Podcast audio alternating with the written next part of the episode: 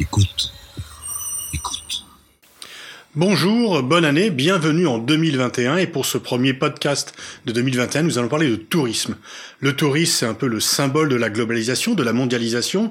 C'est un secteur qui est en constante augmentation euh, jusqu'ici et puis 2020 a été l'année horrible pour le tourisme qui s'est à peu près arrêté partout il n'y a plus de tourisme, les gens sont restés chez eux dans leur ville. Est-ce que c'est une situation durable? Est-ce que le tourisme est durablement impacté par cela? Est-ce que l'on retrouvera les niveaux d'antan?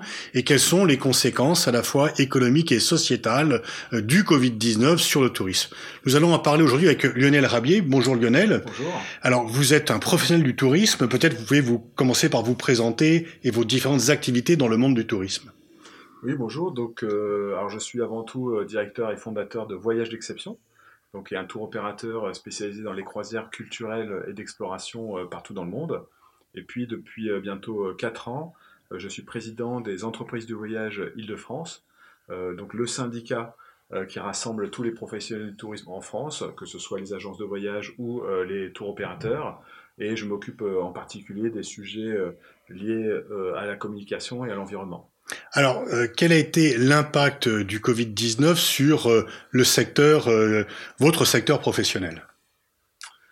Alors, au niveau mondial, je pense qu'on peut dire que le secteur du tourisme est probablement le secteur le plus impacté par cette crise. les chiffres sont absolument faramineux.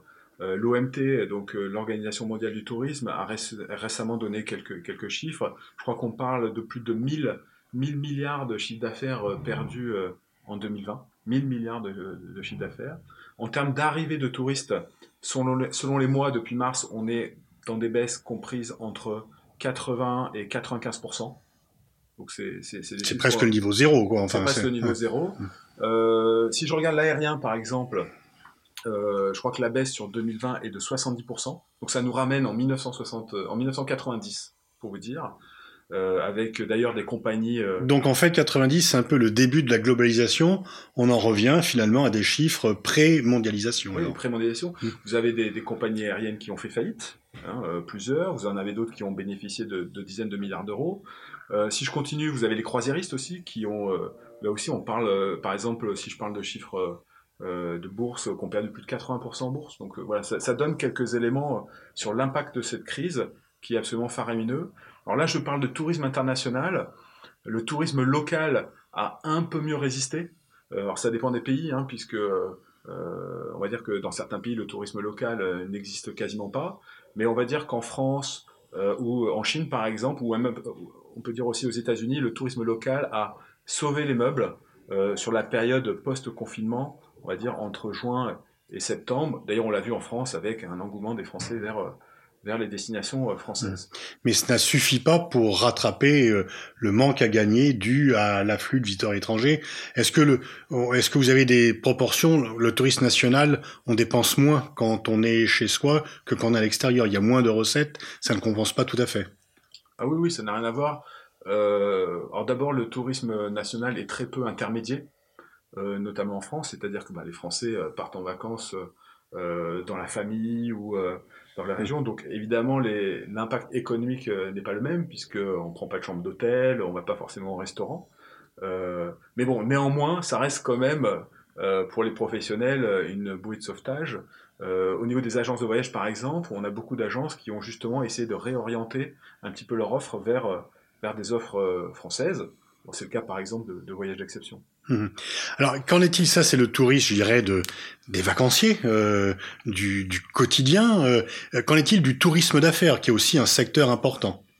Ah oui, c'est vrai que quand on parle de tourisme, on, pense rarement au tourisme d'affaires.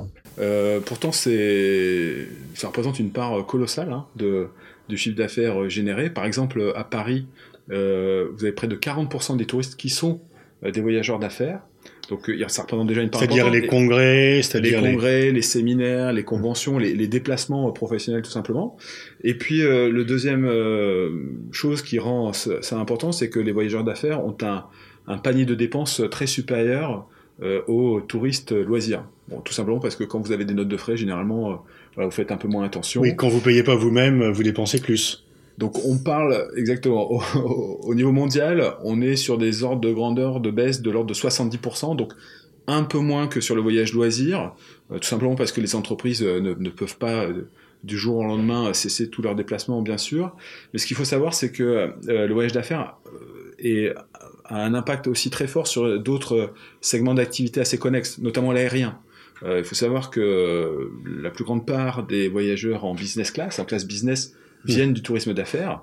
Euh, et que donc, euh, suite au tourisme d'affaires, bah, vous avez une, une, baisse énorme des voyageurs d'affaires. Et que par ailleurs, les classes business, c'est ce qui rapporte le plus aux compagnies aériennes. Ça rapporte entre 8 et 10 fois plus que, que la classe économique. Donc, c'est tout un... pareil pour l'hôtellerie. Euh, Aujourd'hui, euh, l'essentiel de la clientèle des hôtels 4 étoiles et 5 étoiles, c'est des voyageurs d'affaires. À Paris, euh, en ce moment, vous avez plus de 75% des hôtels 4 étoiles et 5 étoiles qui sont fermés. Les taux d'occupation sont euh, de l'ordre de 15% à Paris. Donc c'est vrai qu'on on parle moins du voyage d'affaires que du voyage loisir, mais l'impact euh, est énorme parce que ça, ça, ça joue aussi sur le sur, sur d'autres économies comme celle de l'hôtellerie de hmm. l'aérien. Au niveau global, est-ce qu'il y a des régions qui ont plus souffert que d'autres? Est-ce que euh, cette chute euh, vraiment importante que vous citez, que vous évoquez, est à peu près également répartie? Ou est-ce qu'il y a des secteurs, des régions qui ont été plus affectées que d'autres de cette chute du tourisme? Alors, fin, fin, mars 2020, je me souviens, vous aviez près de 3 milliards de personnes qui étaient confinées dans le monde. Voilà, c'est quasiment la moitié de l'humanité qui était confinée. Et quand, ces confinements ont eu lieu, on peut dire que c'est le tourisme est arrêté partout. Toutes les destinations se sont fermées, sans exception. Hein, je rappelle qu'on avait à l'époque plus de 100, je crois, entre 100 et 150 000 Français qui étaient bloqués à l'étranger. D'ailleurs, nous, les agences de voyage, on a dû faire un grand travail pour pouvoir les rapatrier. Certains ont été rapatriés un à deux mois plus tard. Hein. Ça a été un événement, je crois, assez unique dans l'histoire de l'humanité récente, on va dire. Euh, et euh, donc l'impact a été vraiment le même partout. Euh, depuis, à de très rares exceptions, je dirais que les, la plupart des destinations sont encore en berne. Vous avez deux, trois pays qui ont, on va dire, des, des, des, restrictions très allégées et qui profitent d'une certaine façon un peu d'un report, puisque vous avez quand même 80% des destinations qui sont fermées. Alors je pense notamment à Dubaï. Mhm. Aujourd'hui, vous avez c'est aussi l'effet des influenceurs hein, qui sont tous à Dubaï. Euh, mais vous avez effectivement Dubaï qui accueille pas mal de touristes, moins qu'en 2019, mais on n'est pas sur des baisses de 80-90%. Et puis, euh, côté français, les Antilles. Et Dubaï, on peut aller directement, juste voilà. un test, PCR à mmh. l'aller et au retour, et puis, et puis c'est tout. Mmh. Euh, bon, c'est un peu l'exception qui confirme la règle. Aujourd'hui, euh, quels que soient les pays, vous êtes dans des baisses de 80 à 95% en termes d'arrivée de touristes internationaux. Il suffit d'ailleurs de se balader à Paris pour voir que vous n'avez pas un seul touriste en France. En, en, revanche, je pense que, d'ailleurs je crois que c'est un phénomène qu'on observe pour, pour d'autres phénomènes, si je puis dire, mais je pense que c'est la reprise qui va être très différenciée. Euh, vous allez avoir de grandes différences entre certaines destinations euh, qui vont euh, rester fermés pour encore de longs mois, et puis d'autres qui, vont réouvrir plus rapidement. Comment vous voyez cette différence entre ce qui va réouvrir et ce qui va rester interdit D'abord, aujourd'hui, euh, on ne sait pas. Hein, euh, mais ce qu'on voit, ce qu'on pressent, c'est que euh, les destinations court courrier, les destinations proches, ou plus ou moins proches, je pense notamment à l'Europe, bien sûr, mais aussi le Maghreb et peut-être les États-Unis, devraient probablement euh, se réouvrir pour le printemps, voire l'été, pour l'été. Voilà. Aujourd'hui, il y a une grande confiance euh, chez les professionnels du tourisme pour que les voyages... Y compris les États-Unis, alors que les États-Unis, c'est quoi? C'est l'effet vaccin et Biden qui permettra d'être oui, Et, puis, et en fait, il y a plusieurs facteurs qui jouent. Euh, il y a trois facteurs essentiellement. Il y a d'abord, effectivement, vous l'avez dit, vous le dites, la situation épidémique. Et c'est là où on s'attend à ce que les pays du Nord, qui ont un accès plus, euh, plus rapide, hein, à l'évidence, euh, au vaccin, ben, voit l'épidémie probablement se, clôturer plus vite que certains pays du Sud. Je pense notamment à l'Amérique du Sud, par exemple. Donc, le premier facteur, c'est la situation épidémique. le deuxième facteur, c'est, en termes de redémarche des destinations, c'est la nature des touristes. vous avez des pays qui ont uniquement une clientèle internationale et loin, lointaine. D'autres pays, comme la France par exemple, qui bénéficient d'un tourisme, on va dire, pseudo-local, c'est-à-dire que les pays proches, euh, Belgique, Angleterre, Allemagne. Donc ces pays-là, à l'évidence, repartiront plus vite. Et puis un troisième facteur, plus culturel, euh, qui est que euh, on sait déjà que certains pays pour des raisons de culture, pour des, par des choix, qu'on a peut-être d'ailleurs du mal à comprendre ici en Europe, attendront, on va dire, l'extinction totale de l'épidémie pour s'ouvrir. Ben, les pays d'Asie, certains pays d'Asie aujourd'hui, qui, alors, ont, réussi à peut-être hein, aussi à, se protéger du Covid, on voit aujourd'hui qu'il y a des craintes qui sont, euh, incroyables, euh, très élevées face, à l'épidémie, et on s'attend à ce que euh, ces pays-là n'ouvrent pas avant très longtemps. Donc aujourd'hui... Ne s'ouvrent pas aux touristes ou n'envoient pas leurs touristes Non, non, ne s'ouvrent pas aux touristes. D'accord. Sachant que les deux sont liés, en mhm. réalité. Par exemple, la Chine, il y a 105, le chiffre qui est souvent cité, c'est 150 millions de Chinois qui sont partis à l'étranger en 2019. Euh, et effectivement, comme vous l'avez noté, à Paris, on ne voit plus de Chinois touristes mm. et ils ont une forte enfin une forte contribution. Donc vous pensez que il va être difficile d'aller faire du tourisme, on n'est pas prêt d'aller sur la muraille de Chine d'une part, et qu'on n'est pas prêt de revoir des Chinois à Galerie Lafayette de l'autre. Alors c'est deux choses différentes, mais je vais y répondre et je vais vous donner deux anecdotes. Euh, effectivement, je, je crois vraiment, et c'est aussi le fruit des discussions que nous, les professionnels, nous pouvons avoir mm. avec les destinations, que les pays d'Asie n'ouvriront pas avant la fin de l'année, au plus tôt. Euh, vous voyez, par exemple, le Viet, vous savez que le, enfin, le Vietnam, la Thaïlande, c'est des pays qui, pour 80% des touristes sont chinois.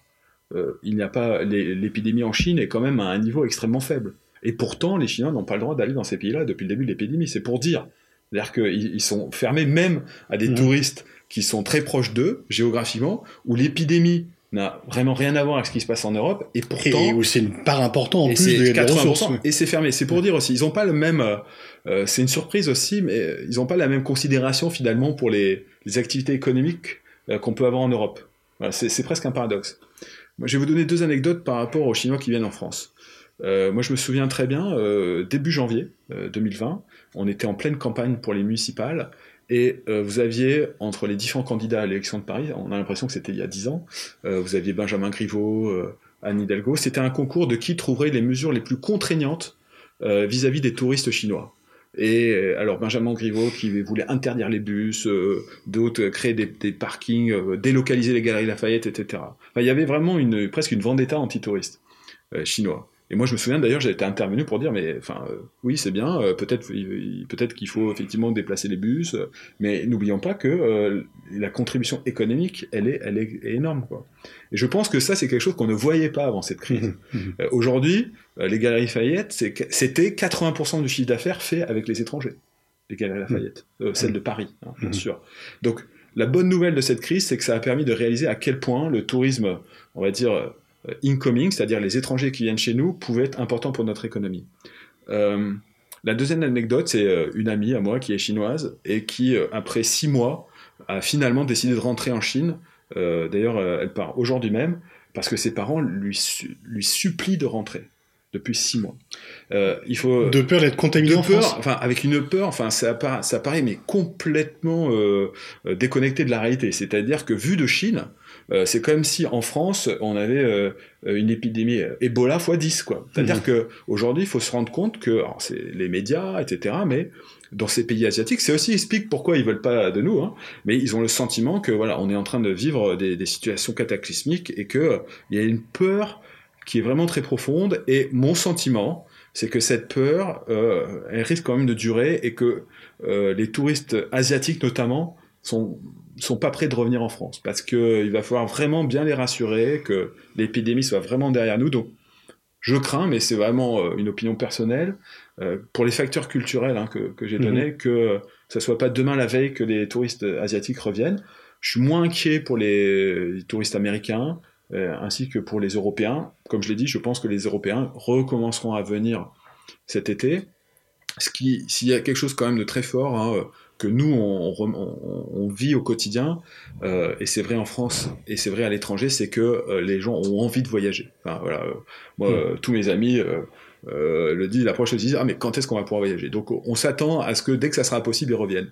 Mais pour les hmm. Asiatiques, je suis un peu moins... Et comment vous voyez la reprise en France? Alors, est-ce que vous envisagez que 2021 sera l'année de la reprise et de quelle ampleur? Parce que euh, reprise, oui, ça ne pourra pas être pire qu'en 2020, mais quelle sera l'ampleur de la reprise? Et euh, question subsidiaire, à quel moment vous pensez qu'on reviendra au niveau de 2019 alors, je pense que la reprise, elle sera, enfin, c'est un peu le mot-clé à mon avis de, tous, elle sera différenciée. Euh, elle sera différenciée entre le loisir et l'affaire, entre le incoming, donc les visiteurs qui, qui viennent en France, et le outgoing, les visiteurs qui partent. Alors, je l'ai dit, hein, pour les destinations, euh, il y aura, j'ai déjà évoqué les différences. en ce qui concerne le incoming, donc les étrangers qui viennent en France, ben, je l'ai dit, les Européens à partir de de l'été et probablement la clientèle internationale euh, lointaine plutôt en fin d'année 2022, voire plus tard pour les Asiatiques. Euh, en ce qui concerne les réservations, donc c'est-à-dire que les, commandes par les Français, euh, aujourd'hui on est dans l'expectative. Hein. Il faut savoir qu'aujourd'hui, janvier 2021, on est à des niveaux de réservation inférieurs de 90% au niveau de réservation de janvier 2020 par exemple. Donc on est à des niveaux très bas on pense que euh, au fil de la vaccination, au fil de l'amélioration, on va dire, du contexte, euh, on risque d'avoir une légère remontée euh, au printemps et on pense qu'on arrivera à des niveaux, on va dire peut-être de moins 50% ou moins 30% pour l'été. La vraie reprise, on l'espère pour l'automne ou pour fin 2021. Et là, je pense qu'il y aura une reprise assez, forte parce que c'est ce que je viens de dire à l'instant. Euh, on sent que les Français ont envie de partir. En plus, il faut savoir, tout le monde le sait, mais malheureusement, euh, tout le monde ne voyage pas en France. Hmm. Hein, vous avez plus de 50% des Français qui ne partent jamais en vacances. Euh, donc, les, voyageurs font partie quand même d'une clientèle aisée, hein, plutôt CSP+, avec des revenus, et tout laisse penser, et là aussi c'est sûrement très injuste, mais qu'ils seront moins touchés par la crise. C'est ceux qui sont le moins impactés par la crise. Ils seront le moins touchés par la crise économique que, hmm. d'autres. Euh, or, euh, on sait aussi, et ça c'est un chiffre très impressionnant, que les Français, et notamment cette catégorie de Français, a énormément épargné pendant la crise. Donc, l'envie de voyager, plus euh, des portefeuilles plutôt, on va, des comptes en banque plutôt, plutôt bien fournis, nous laisse penser qu'en fin d'année, on aura un, vrai boost et peut-être une envie de voyager. Néanmoins, il y aura presque deux années qui seront deux années perdues. Tout ceci a forcément un coût social. Oui. Alors juste, j'ai pas répondu à votre autre question. Quand est-ce qu'on reviendra au niveau de 2019 euh, Bon, j'ai envie de dire personne ne le sait. Euh, M'auriez posé la question euh, il, y a, il, y a, six mois, je vous aurais dit ben, peut-être en 2022. Euh, aujourd'hui, personne ne l'envisage pour 2022. Voilà, on imagine plutôt un retour à la normale pour 2023 peut-être. Ça va dépendre aussi beaucoup de, du type d'activité. S'agissant de l'aérien, vous avez le président de IATA, qui est donc l'organisme qui euh, centralise toutes les compagnies aériennes dans le monde, qui parlait de 2025. donc effectivement, on est dans une crise qui est là pour durer. Euh, un autre chiffre, hein, euh, que la précédente crise que le tourisme avait connue, c'était celle de 2008, donc les subprimes, faut, qui avait été une crise vraiment très forte, et la plus grande, sûrement des 20 précédentes années. Je pense que la crise précédente la plus forte, ça avait été la guerre du Golfe. il faut savoir que cette crise-là est dix fois plus forte. dix fois plus forte. Donc aujourd'hui, on vit une crise qui est dix fois plus forte que la plus grosse crise qu'on avait eue jusqu'avant. Donc il y a un coût social forcément. Alors je oui oui il y a un coût social. Alors évidemment il est euh, euh, il est très sévère dans les pays euh, réceptifs, les pays de destination qui n'ont pas tous nos on va dire qui n'ont pas cet état de providence que nous avons en France. L'OMT parlait de 175 millions d'emplois perdus en 2020. 175 millions d'emplois. Alors évidemment quand quand le marché repartira il y a beaucoup d'emplois qui vont se recréer instantanément. Hein, c'est pas des emplois qui sont perdus euh, euh, définitivement pour tous. Hein. c'est des emplois de guides, de, des hôtels qui vont fermer. Vous savez comment ça se passe dans les pays, euh, dans ces pays. mais il y aura aussi des entreprises qui vont pas survivre. c'est évident. Il y a déjà des compagnies aériennes qui ont fait faillite. Il y a déjà des armateurs qui ont fait faillite. au niveau des agences de voyage, on, on parle d'environ 20 à 30% des agences de voyage qui pourraient faire faillite, euh, sachant que aujourd'hui euh, ces faillites n'ont pas encore lieu ou n'ont pas eu lieu, tout simplement parce que euh, les entreprises bénéficient des aides de, l'État. Mais on sait très bien qu'il y aura une casse sociale assez importante en 2021 et en 2022. Est-ce qu'à terme, on va pas avoir le réflexe de vérifier la situation sanitaire d'un pays avant de partir à l'étranger? Est-ce que le risque pandémique va remplacer ou euh, venir euh, s'additionner au risque terroriste dans le choix des destinations alors tout, tout va dépendre du vaccin. Enfin, moi, je, effectivement, ce qui est sûr, c'est que cette crise, elle va changer les comportements. Euh, elle va changer les comportements des organisateurs de voyage. Donc il y a des protocoles sanitaires qui ont été mis en place, qui sont mis en place, euh, que ce soit dans les hôtels, dans les croisières, euh, et qui s'ajoutent aux protocoles sécuritaires. Et ces protocoles vont certainement rester. Ils Mhm. seront sûrement moins stricts euh, qu'aujourd'hui. Peut-être que on est, on est Fini les buffets, fini. euh, pas fini les buffets, mais euh, on fera sûrement plus attention. Euh, D'ailleurs, les buffets sont pas finis. Euh, Je veux dire, chez vous avez beaucoup d'hôtels aujourd'hui, vous avez encore des buffets. Simplement, effectivement, c'est une personne qui vous sert. euh, euh, il y a une distanciation, une distanciation sociale. On trouve des solutions Mhm. et on s'habitue à tout. Enfin, euh, euh, je me souviens. euh, Enfin, je me souviens. J'étais très jeune, mais euh, il fut une époque où on prenait l'avion euh, sans avoir à passer les portiques, etc. Bon, aujourd'hui, c'est, c'est, a- ça fait bien longtemps qu'il n'y a pas eu d'attentat dans les avions, et pourtant, ces protocoles euh, continuent. Donc, il y a évidemment des, des, des, hab- des- des habitudes au niveau des produits qui vont perdurer. Mais je pense que, alors ça c'est vraiment un avis personnel, mais je pense que les comportements, effectivement, des clients vont changer. Et ce que je crois, moi, en fait, ce que je pense, c'est que d'une certaine façon, cette crise du Covid, elle a, sinon tué, en tout cas réduit cette idée de l'achat insouciant d'un voyage. C'est-à-dire ce voyage, vous êtes, vous dites, oh, j'ai envie de partir, vous allez sur un site internet, vous savez pas vraiment lequel, vous achetez un voyage pour une destination sans vous préoccuper de qui est la compagnie aérienne, euh, euh, de quelles sont les, assurances, qu'est-ce qui se passe si j'ai un problème. C'est-à-dire qu'aujourd'hui, mon sentiment, c'est que les clients demain, euh, quand ils voyageront, seront beaucoup plus en recherche de confiance envers leurs prestataires, parce qu'ils ont, ils ont vu qu'il pouvait se passer des problèmes, et de sécurité. Donc euh, je pense que ces deux valeurs de confiance et de sécurité, qui peut-être étaient passées bien avant, bien après le prix et peut-être d'autres considérations dans le, on va dire dans les motivations d'achat, vont, vont remonter. Et puis j'ajouterai une troisième motivation, qui est celle de, euh, de l'impact environnemental. Euh, alors moi je, je, ne, je ne dirais pas que la crise du Covid est une crise écologique. Peut-être qu'elle est, mais honnêtement, on ne sait pas vraiment si cette crise vient d'un dérèglement humain. Mais même si c'est pas une crise écologique, je, je, crois vraiment que cette crise, elle a, elle a montré à quel point euh, nos modes de vie, euh, nos habitudes étaient fragiles et pouvaient du jour au lendemain cesser.